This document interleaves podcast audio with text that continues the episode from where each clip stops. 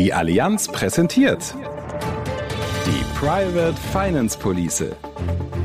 Die aktuelle Wertentwicklung und was dazu geführt hat. Mit Dr. Magdalena Leinekugel und Neil A. Robertson von Allianz Investment Management. Im Auftrag der Allianz Lebensversicherungs AG. Alle Infos kompakt. Jetzt. Hallo und herzlich willkommen. Es ist wieder soweit. Heute kommentieren wir für Sie die Wertentwicklung der Private Finance Police im dritten Quartal 2022. Und wie immer ordnen wir das Ergebnis zuvor in den zeitlichen Kontext ein. Und auch heute haben wir wieder einen besonderen Gast eingeladen. Wir sprechen mit unserer geschätzten Kollegin Gabi Recke. Sie ist die Leiterin Nachhaltigkeit bei der Allianz Lebensversicherungs AG. Und ihr Thema? Nachhaltigkeit. Und das natürlich auch im Kontext der Private Finance Police. Ja, und das wird spannend. Für diejenigen unter Ihnen, die uns jetzt zum ersten Mal hören, ein kleiner Hinweis. Neben diesem Quartal-Podcast haben wir einen Begleitpodcast, der grundsätzliche Erläuterungen zur Private Finance Police enthält. Wie funktioniert sie eigentlich? Wie ist das genau mit diesem Referenzportfolio? Wann wird wie bewertet und wie genau? Alle Antworten dazu finden Sie auch bei Apple Podcast, Spotify und Co. in unserem Begleitpodcast. Doch bevor wir loslegen, wünschen wir Ihnen für das neue Jahr 2023 alles Gute. Hoffentlich hatten auch Sie ein paar schöne und erholsame Feiertage. Und hoffentlich sind Sie gut reingerutscht. Lassen Sie uns gemeinsam hoffen, dass das neue Jahr wieder schönere Herausforderungen bringt und vor allem friedvoller wird. Heute geht es um die Wertentwicklung des Referenzportfolios der Private Finance Police zum Stichtag 30. September 2022. Wir starten, wie üblich, mit einem kurzen Überblick über die Märkte und die Wirtschaft im dritten Quartal des Jahres, das, ja, ja, jetzt hinter uns liegt. Eine gute Idee. Puh, Magdalena, gefühlt weiß ich ehrlich gesagt nicht, wo wir anfangen wollen. Wir leben in unruhigen Zeiten. Das klingt immer so dahergesagt weil es sich im Grunde genommen ja zu jeder Zeit sagen lässt. Probleme und Krisen gibt es immer irgendwo. Der Unterschied liegt aktuell jedoch darin, dass es eben so viele Krisen auf einmal sind und die zudem auch noch miteinander verflochten sind. Nun, wir haben es wahrlich mit einem Krisencocktail zu tun. Russlands Krieg in der Ukraine, Rekordinflation, Energiekrise, Klimawandel, Pandemie, Chinas Umgang damit, gebrochene Lieferketten, all das hängt miteinander zusammen. Das verstärkt sich gegenseitig und äh, nun ja, natürlich bringt das auch jede Menge Unsicherheit. Und gerade in diesen Zeiten gilt es, einen klaren Kopf zu behalten, genau hinzuschauen, übergeordnete Trends und damit die wichtigsten Treiber für die Kapitalmärkte zu identifizieren. Was hängt wie zusammen und was folgt daraus? Und genau dieser Fragestellung werden wir in den nächsten Minuten nachgehen. Und im Mittelpunkt steht, wenig überraschend, die Inflation. Ja, die Inflationsrate ist in der Eurozone im September über die Marke von 10 Prozent gestiegen. Höhere Preise für Energie, Nahrungsmittel, Rohstoffe und viele lebensnotwendige Dinge belasten die Menschen. Das spüren wir alle sofort. Aber dazu kommt eben auch Langfristig sorgt die Inflation dafür, dass unsere Ersparnisse auch noch weniger wert werden. Die große Aufgabe der Notenbanken besteht daher in der Bekämpfung der Inflation. Ja, und Notenbanker und Notenbankerinnen sind in der jetzigen Situation wirklich nicht zu beneiden. Wie können sie versuchen, die Inflation wieder einzufangen? Das tun sie, indem sie die Zinsen anheben und dadurch Geld verteuern. Ja, und das ist wiederum schlecht für die ohnehin schon angeschlagene Wirtschaft. Sie hat ja jahrelang vom günstigen Geld profitiert und droht jetzt in eine Rezession zu rutschen.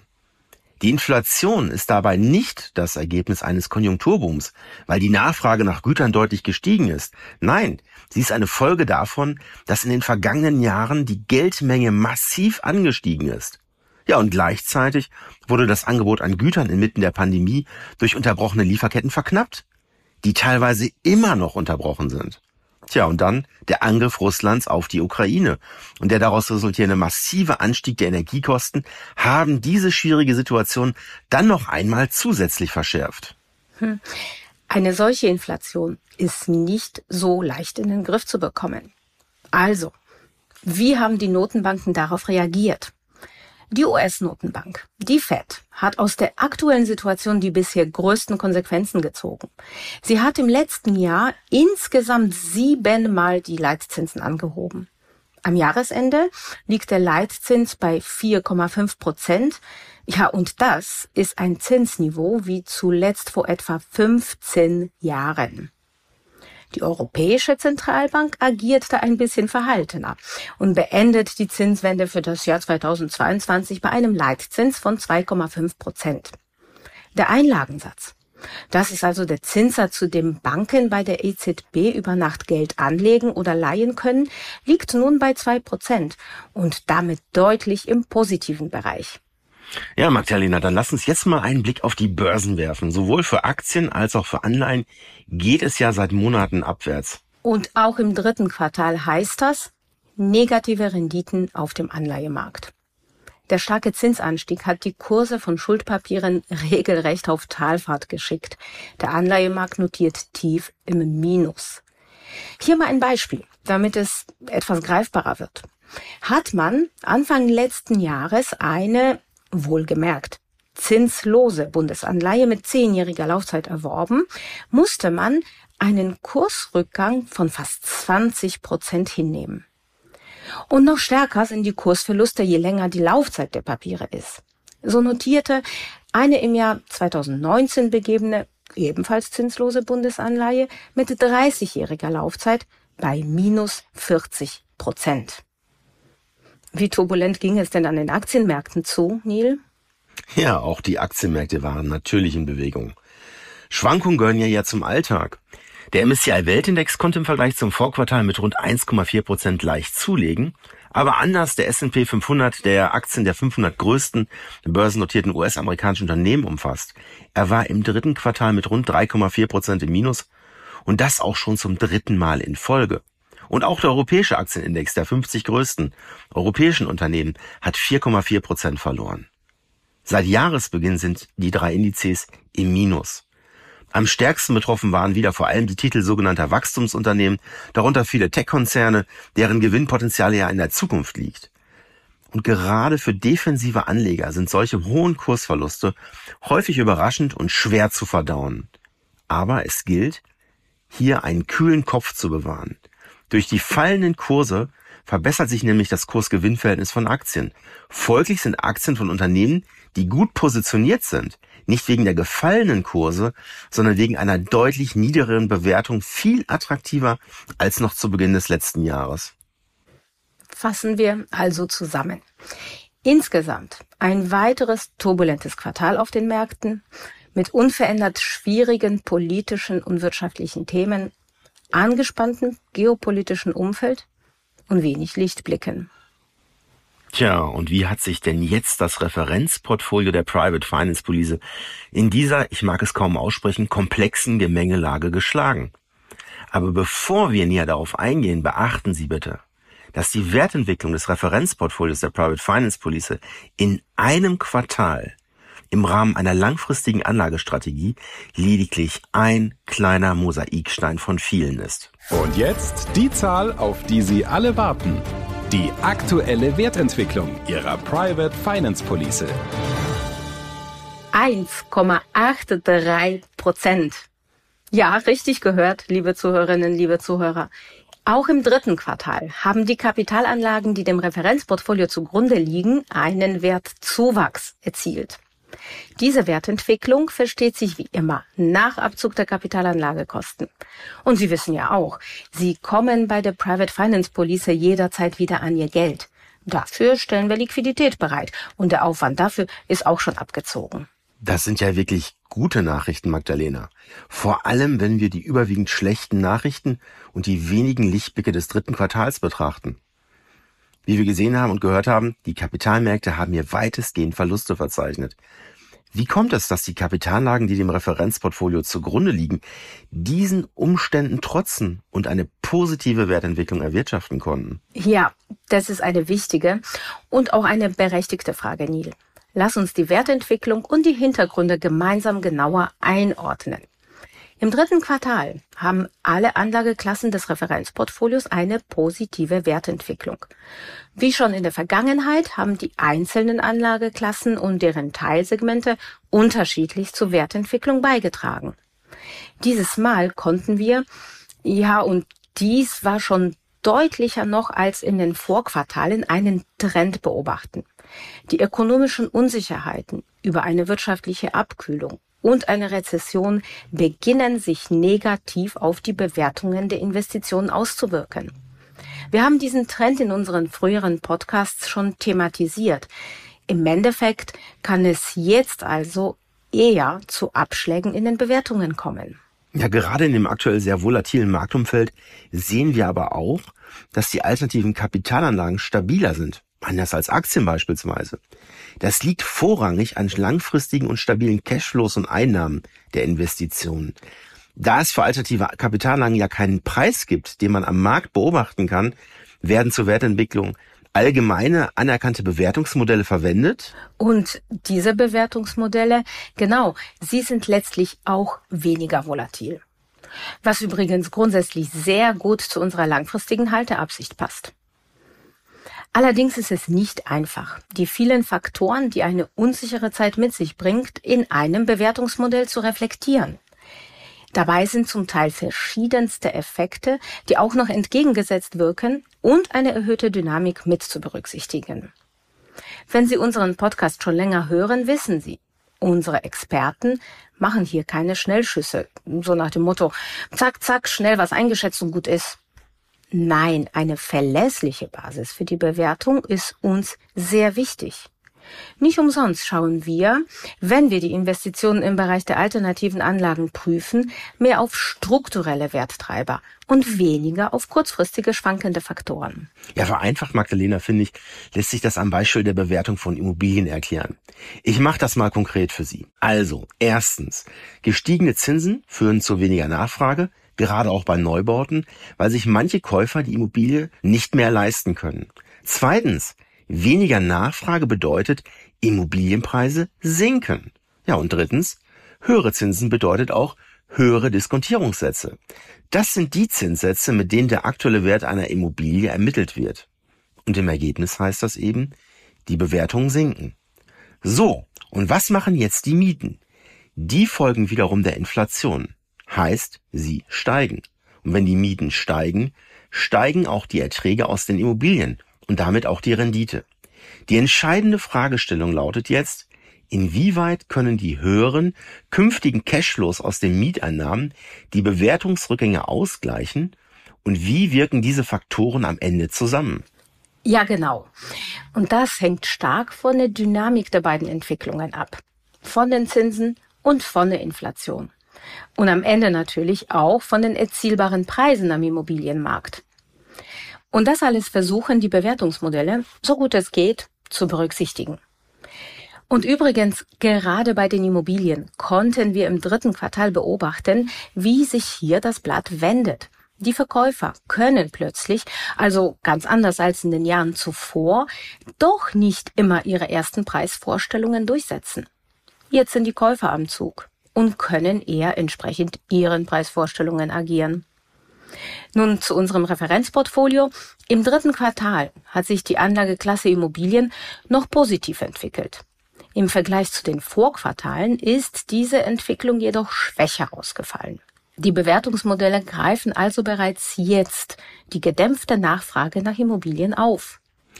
Mhm. Wie sieht es denn jetzt bei den anderen Anlageklassen aus? Haben hier die Unsicherheiten in der wirtschaftlichen Entwicklung auch schon Spuren hinterlassen? Naja, Zunächst muss man festhalten, dass die Wertentwicklung im dritten Quartal bei vielen Anlageklassen ähnlich war wie in den Quartalen 1 und 2. So waren die Teilbereiche der Anlageklasse Private Debt, hier vor allem Finanzierung von Gewerbeimmobilien und die langlaufenden Infrastrukturanleihen, abermals von den steigenden Zinsen betroffen. Und das, das hat auch im dritten Quartal in Folge zu einer negativen Wertentwicklung geführt. Diese fiel aber äh, gerade für das Segment Infrastrukturanleihen nicht so stark aus wie im zweiten Quartal. Warum? Nun, die langfristigen Zinsen, der Experte sagt dazu, die Zinsen am langen Ende, Die sind im dritten Quartal nicht mehr so stark angestiegen. Und auf der anderen Seite konnten die Unternehmensfinanzierung, die innerhalb der Anlageklasse Private Debt mit einem Anteil von über 50 Prozent der Investitionen vertreten sind, erneut einen starken positiven Beitrag zur Gesamtperformance leisten. Ja, und die Unternehmensfinanzierung sind im Regelfall ja auch mit einem variablen Zins ausgestattet. Hilfreich an dieser Stelle war natürlich auch, dass der US-Dollar gegenüber dem Euro weiter aufgewertet hat. Ich befürchte aber, dass diese Entwicklung im vierten Quartal in eine andere Richtung ausschlagen wird, da wir gerade eine Rückkehr des Euro beobachten können. Wie ist es denn um die Ausfallrisiken bei den Finanzierungen bestimmt? Nun, der gesamte Bereich der Finanzierungen sieht momentan sehr stabil aus, Neil. Das heißt, aus heutiger Sicht befürchten wir keine gravierenden Finanzierungsausfälle.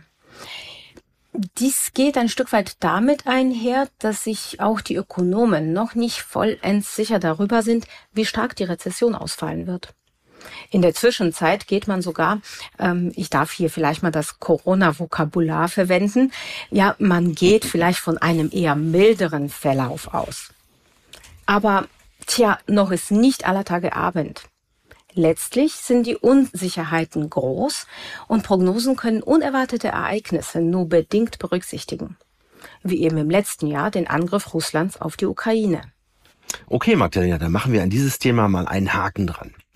Worüber wir noch gar nicht gesprochen haben, sind die Anlageklassen erneuerbare Energien und Infrastruktur. Wie war hier die Entwicklung im dritten Quartal? Diese Anlageklassen, also Infrastruktur und erneuerbare Energien, haben erneut gezeigt, dass sie auch durch ihre stabilen und langfristigen Cashflows zu den zuverlässigen Performance-Lieferanten gehören. Die Wertentwicklung waren positiv und wir sehen aktuell keine Auffälligkeiten. Okay, und ich kombiniere mal weiter, Magdalena. Wir haben ja vorhin schon gesagt, dass im dritten Quartal alle Anlageklassen einen positiven Beitrag zur Wertentwicklung geleistet haben. Das heißt dann doch automatisch, dass sich auch die Private Equities positiv entwickelt haben, oder? Ja, unterm Strich schon. Die Anlageklasse Private Equity hatte eine leicht positive Wertentwicklung, die auch im dritten Quartal von dem starken US-Dollar getrieben wurde. Nun ja, angesichts der Kursverluste auf den gehandelten Märkten war es nicht überraschend, dass in so einem Umfeld, ich meine, das ist ja ganz anders als im Vorjahr, sich hier die Bewertungen im Private Equity Bereich eher seitwärts bewegen. Oder es sind leichte Bewertungsabschläge hinzunehmen. Dennoch, die negative Dynamik der Aktienmärkte erwarten wir nicht unbedingt in vollem Umfang von unserem Private Equity Portfolio. Zum einen investieren wir in krisenresistente Branchen. Zum anderen reflektieren die Bewertungsmodelle auch hier, wie letztlich die operativen Geschäfte der Unternehmen einzuschätzen sind. Laufen die Geschäfte der Unternehmen weiterhin im stabilen Rahmen, wird der mögliche Bewertungsabschlag nicht zwangsläufig zu einer negativen Bewertung führen. Ja, vielen Dank. Liebe Zuhörerinnen und Zuhörer, wieder einmal hat die Private Finance Police ihre besondere Eigenschaft als stabiles und zugleich auch ertragsstarkes Portfolioelement gezeigt. Seit Jahresbeginn, also in den ersten drei Quartalen 2022, hat das Referenzportfolio eine Wertentwicklung von 5,33 Prozent erzielt. Lass uns jetzt noch kurz schauen, wie sich das Referenzportfolio der Private Finance Police seit Produktstart geschlagen hat. Ja, natürlich. Seit Auflage Ende 2019 liegt die durchschnittliche jährliche Wertentwicklung des Referenzportfolios bei 9,69 Prozent. Und auch in dieser Wertentwicklung sind bereits die Kapitalanlagekosten berücksichtigt und auch der Ausgleich dafür, dass die Private Finance Police jederzeit liquide gemacht werden kann. Ja, und damit konnten wir im Vergleich zu Sachwerten, wie beispielsweise Aktien, erneut deutlich unsere Position verbessern. Wir liegen seit Ende 2019 über neun Prozentpunkte über dem Niveau europäischer Aktien und auch gegenüber dem globalen Aktien am Beispiel des MSCI Weltindex konnten wir unseren Vorsprung auf über 2,5 Prozentpunkte ausbauen. Diese Zahlen dürfen Sie allerdings nicht dazu verleiten zu glauben, alternative Anlagen seien immer besser als Aktien. Dies ist nicht der Fall. Ein erfolgreiches Anlegerportfolio lebt gerade von einer breiten Streuung zwischen Aktien, Renten und eben auch alternativen Anlagen. Und wie immer ein wichtiger rechtlicher Hinweis zu den Wertentwicklungen. Beachten Sie bitte, dass eine frühere Wertentwicklung kein verlässlicher Indikator für künftige Ergebnisse darstellt.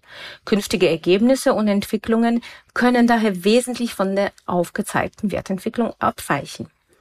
So, so viel also zur bisherigen Wertentwicklung. Und jetzt freuen wir uns auf unseren heutigen Gast. Und jetzt im Private Finance Police Podcast der Blick über den Tellerrand. Ja, in dieser Rubrik berichten wir regelmäßig über unsere neuen Investitionen. Wir greifen aber auch übergeordnete Themen auf, die bewegen. Ja, und heute, heute sprechen wir mit Gabi Recke über das Thema Nachhaltigkeit. Was bedeutet Nachhaltigkeit für die Allianz und natürlich auch für die Private Finance Police? Ja, und wer könnte uns da wohl besser Rede und Antwort stehen als die Leiterin Nachhaltigkeit von Allianz Leben? Hallo. Ja, freut mich, dass ich heute hier sein kann. Mein Name ist Gabi Recke. Ich bin eine Kollegin von Neil und Magdalena, die Sie ja schon gut kennen. Und ich freue mich, dass ich Ihnen heute sagen kann, wie wir Nachhaltigkeit mit unseren Portfolien und vor allem eben mit der Private Finance Police vorantreiben. Herzlich willkommen bei uns, liebe Gabi. Schön, dass du da bist. Wir freuen uns auf unser gemeinsames Gespräch. Gabi, bei der Allianz steht das Thema Nachhaltigkeit ja schon sehr lange im Fokus. Wir wissen auch, dass Nachhaltigkeit von unseren Kundinnen und Kunden sehr unterschiedlich interpretiert und auch diskutiert wird. Wie interpretieren wir eigentlich Nachhaltigkeit und vor allem, worin besteht unsere Motivation? Ja, ich glaube, das Wichtigste für uns ist, dass wir gesehen haben, wir müssen als institutioneller Investor da agieren, wo wir es am besten können. Und ich meine, am Ende investieren wir und geben Unternehmen oder Projekten die finanziellen Mittel, um das umsetzen zu können. Deswegen ist es für uns wichtig zu schauen, wen finanzieren wir in der Realwelt, was können wir verändern und wo können wir wirklich auch unseren Einfluss nutzen, um hier Veränderungen zu erzielen. Also es geht darum, wirklich zu schauen, wo wollen wir hin? In was für eine Zukunft wollen wir alle leben?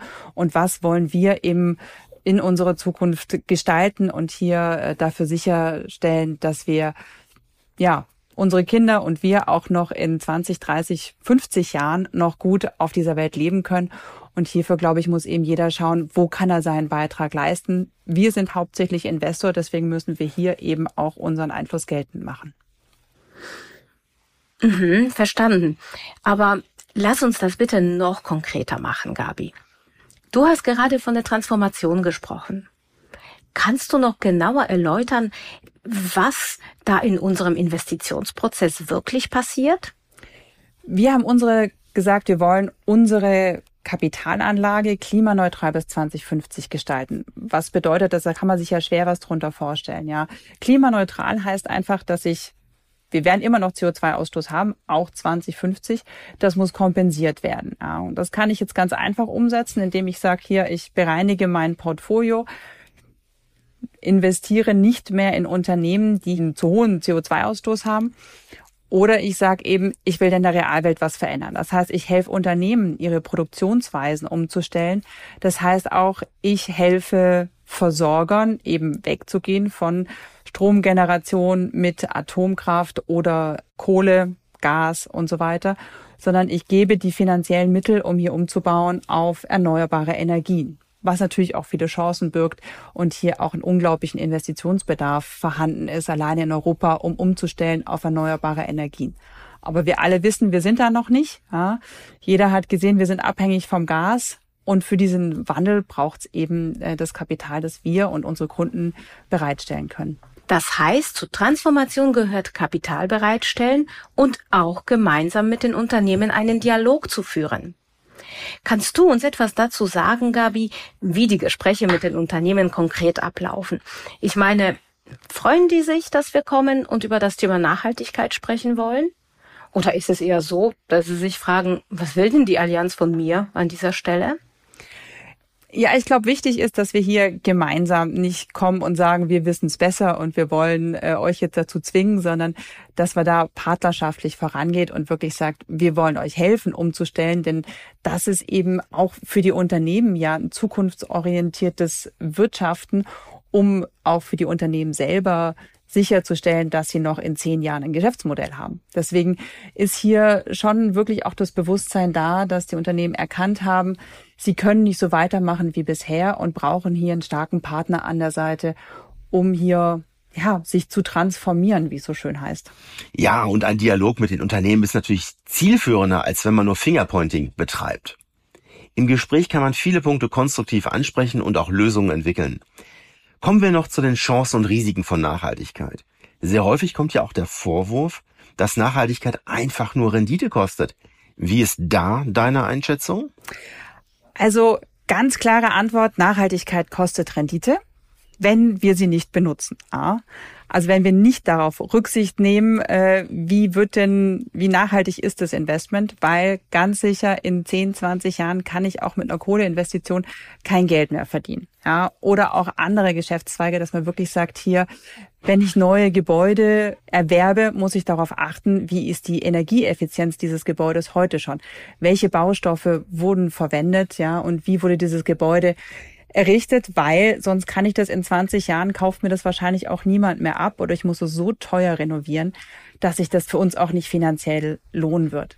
Deswegen ganz klar, dieser zukunftsgerichtete Blick ist wichtig, um hier sicherzustellen, dass wir hier auch in Zukunft noch äh, nachhaltige Renditen für unsere Kunden erzielen können. Nachhaltigkeit ist also Zukunftsfähigkeit, liebe Zuhörerinnen, liebe Zuhörer. Sehr schön. Aber sag mal, Gabi, gibt es eigentlich einen Unterschied zwischen der Nachhaltigkeitsstrategie, die wir im Sicherungsvermögen von Allianz Leben betreiben, und der Kapitalanlage der Private Finance Police? Nein, da gibt's keinen Unterschied. Also wenn wir investieren, dann machen wir das wirklich mit Überzeugung. Und äh, ich glaube, das ist auch das Besondere bei uns, dass wir Nachhaltigkeit jetzt nicht umgesetzt haben, erst äh, seit zwei Jahren, dass es regulatorisch auch äh, verpflichtend ist, sondern wir machen das bereits systematisch seit 2010, also seit fast zwölf Jahren jetzt, dass wir wirklich sagen, Nachhaltigkeit ist für uns ein essentieller Teil unserer Investmentstrategie und auch unsere Analysen, wie wir investieren wollen, von Anfang an bis zum Schluss. Deswegen machen wir das aus Überzeugung nicht nur für einzelne Investitionen, sondern grundsätzlich. Ja, und natürlich investieren wir auch in bereits heute schon sehr nachhaltige Projekte. Gabi, zum Schluss noch eine Frage. Was sind dabei deine persönlichen Highlights? Ähm, eines meiner Lieblingsprojekte ist das größte Bürogebäude in Europa in Holzständerbauweise das in Paris steht oder im Umland von Paris, das Arboretum. Und das ist so besonders, weil es eben wirklich aus Holz gebaut wurde. Wir wissen, Beton ist sehr CO2-intensiv, Zement, ja, um das zu verbauen, das ist sehr CO2-intensiv. Aber wenn ich hier eben in Holz baue, kriege ich zum einen ein Gebäude, das mehr CO2 gebündelt hat, als bei dem Bau entstanden ist, ja. Das heißt, es ist sogar CO2-negativ, wie man so schön sagt. Und ich habe natürlich auch ein ganz tolles Raumklima, ja. Also in einem Bürogebäude, das hauptsächlich aus Holz besteht, wer da mal in solchen Gebäuden drin war, das ist auch eine ganz andere Arbeitsatmosphäre. Das heißt, es ist wirklich auch ein großer Vorteil für die Menschen, die da drin arbeiten. Und ich glaube, das ist ein wichtiger Aspekt, den wir eben auch mit berücksichtigen. Nicht nur das Thema Klima berücksichtigen, sondern eben auch sagen, wir wollen auch eine gerechte Transformation. Das heißt, wir wollen auch die Menschen bei dem Ganzen nicht vergessen. Liebe Zuhörerinnen, liebe Zuhörer, das Investitionsprojekt, das Gabi eben beschrieben hat, liegt natürlich auch dem Referenzportfolio zugrunde. Folglich geht dieses Projekt auch in die Wertentwicklung Ihrer PFP ein. Liebe Gabi, vielen Dank für deinen Besuch heute und deine Insights zum Thema Nachhaltigkeit. Das Thema ist wichtig und wird uns sicher weiter begleiten, so dass wir uns bestimmt in naher Zukunft wiedersehen. Und wir freuen uns schon auf dein Update. Ja, danke schön, dass ich da sein durfte und ich komme gerne wieder. Hat Spaß gemacht bei euch. Tschüss, Gabi. Schön, dass du da warst. Danke dir. Magdalena, dann lass uns jetzt mal für heute ein Fazit ziehen. Sehr gern. Die Wertentwicklung im dritten Quartal hat erneut unser Ziel bestätigt. Für Sie eine gute Rendite zu erreichen und gleichzeitig eben ein hohes Maß an Stabilität zu bieten. Ja, und was sind dafür die entscheidenden Faktoren? Ganz klar. Neben der Qualität der einzelnen Kapitalanlagen ist es die Diversifikation. Absolut. Wir versuchen potenzielle Risiken zu reduzieren, indem wir neben der Qualität der Kapitalanlagen vor allem die Streuung in den Fokus rücken. Dies gilt sowohl auf der Ebene der Anlageklassen als auch innerhalb der einzelnen Anlageklassen. Auf diese Weise sind einzelne Bewertungsrückgänge, mit denen einfach immer wieder zu rechnen sein wird, verkraftbar. Sie wirken sich dann eben nicht so extrem auf die Wertentwicklung des Gesamtportfolios. Ja, richtig. Und äh, das konnten wir im dritten Quartal sehr schön innerhalb der Anlageklassen Private Debt und Immobilien erleben. Private Debt setzt sich neben ihrer regionalen Streuung aus drei verschiedenen Bereichen zusammen. Aus langlaufenden Infrastrukturanleihen, den Finanzierung von Gewerbeimmobilien und den Finanzierung von Unternehmen. Ähnlich ist es auch in der Anlageklasse Immobilien. Diese ist sehr breit gestreut, sowohl mit Blick auf die Regionen USA, Europa, Asien, als auch mit Blick auf die Sektoren Büro, Logistik, Einzelhandel und Wohnimmobilien, darunter Studentenwohnheime. Oder betrachten wir auch die Anlageklasse Infrastruktur. Hier erfolgt eine Beteiligung an der Wertentwicklung von Versorgungsnetzen. Das sind zum Beispiel Stromtassen, Gaspipelines, Abwasserkanäle. Nehmen wir unsere Verkehrsinvestitionen wie Mautstraßen und Metrolinien, aber auch Investitionen in Telekommunikationsnetze, unseren digitalen Autobahnen. Mit der Private Finance Police bilden wir die Wertentwicklung von derzeit fünf verschiedenen Anlageklassen ab, die auch in sich sehr breit gestreut sind. Und in Summe sprechen wir hier von weit mehr als 1000 Einzelinvestitionen. Eine solche breite Diversifikation reduziert einfach das Gesamtrisiko. Ja, liebe Zuhörerinnen, liebe Zuhörer, entscheidend ist für Sie, dass Sie breit streuen und auch breit streuen können, so wie wir. Mit der Private Finance Police der Allianz Leben erhalten Sie über eine Rentenversicherung einen einfachen und systematischen Zugang zu den Renditechancen alternativer Anlagen. Und auch hier nochmal der Hinweis. Im Begleitpodcast erklären wir ausführlich, warum das nur über eine Rentenversicherung möglich ist. In jedem Fall gilt, mit unserer Lösung können Sie Ihre bestehenden Anlagen ideal ergänzen. Ihr Portfolio wird deutlich diversifizierter und das ohne den Renditeaspekt zu vernachlässigen. Geben Sie Ihrem Vermögen und Ihrer Vorsorge eine neue Perspektive, was Sie vielleicht noch gar nicht wissen. Auch Unternehmenskunden können davon profitieren. Ja, wir kommen nun zum Schluss für heute und daher noch ein wichtiger Hinweis für Sie. Die aktualisierte Information zum Referenzportfolio der Private Finance Police ist für Sie bereits verfügbar. Sie finden diese wie auch unsere interaktive Weltkarte mit zahlreichen Investitionsbeispielen und vielem, vielem mehr auf unserer Plattform unter allianz.de slash bfb-info. Hier finden Sie auch unseren Begleitpodcast. So, und für heute war es das wieder. Wir bedanken uns für Ihr Interesse. Falls Sie es noch nicht gemacht haben, abonnieren Sie den Podcast am besten gleich bei Apple Podcast, Spotify und Co. Dann bekommen Sie direkt eine Info, sobald die neue Folge online ist. In diesem Sinne, machen Sie es gut und bis zum nächsten Mal, Anfang April, dann auch mit der Wertentwicklung für das Gesamtjahr 2022. Tschüss! Das war der Podcast zur Private Finance Police Ihrer Allianz. Teilen Sie diesen Podcast gerne mit Menschen, die sich ebenfalls für diese Police interessieren. Und bis zum nächsten Mal.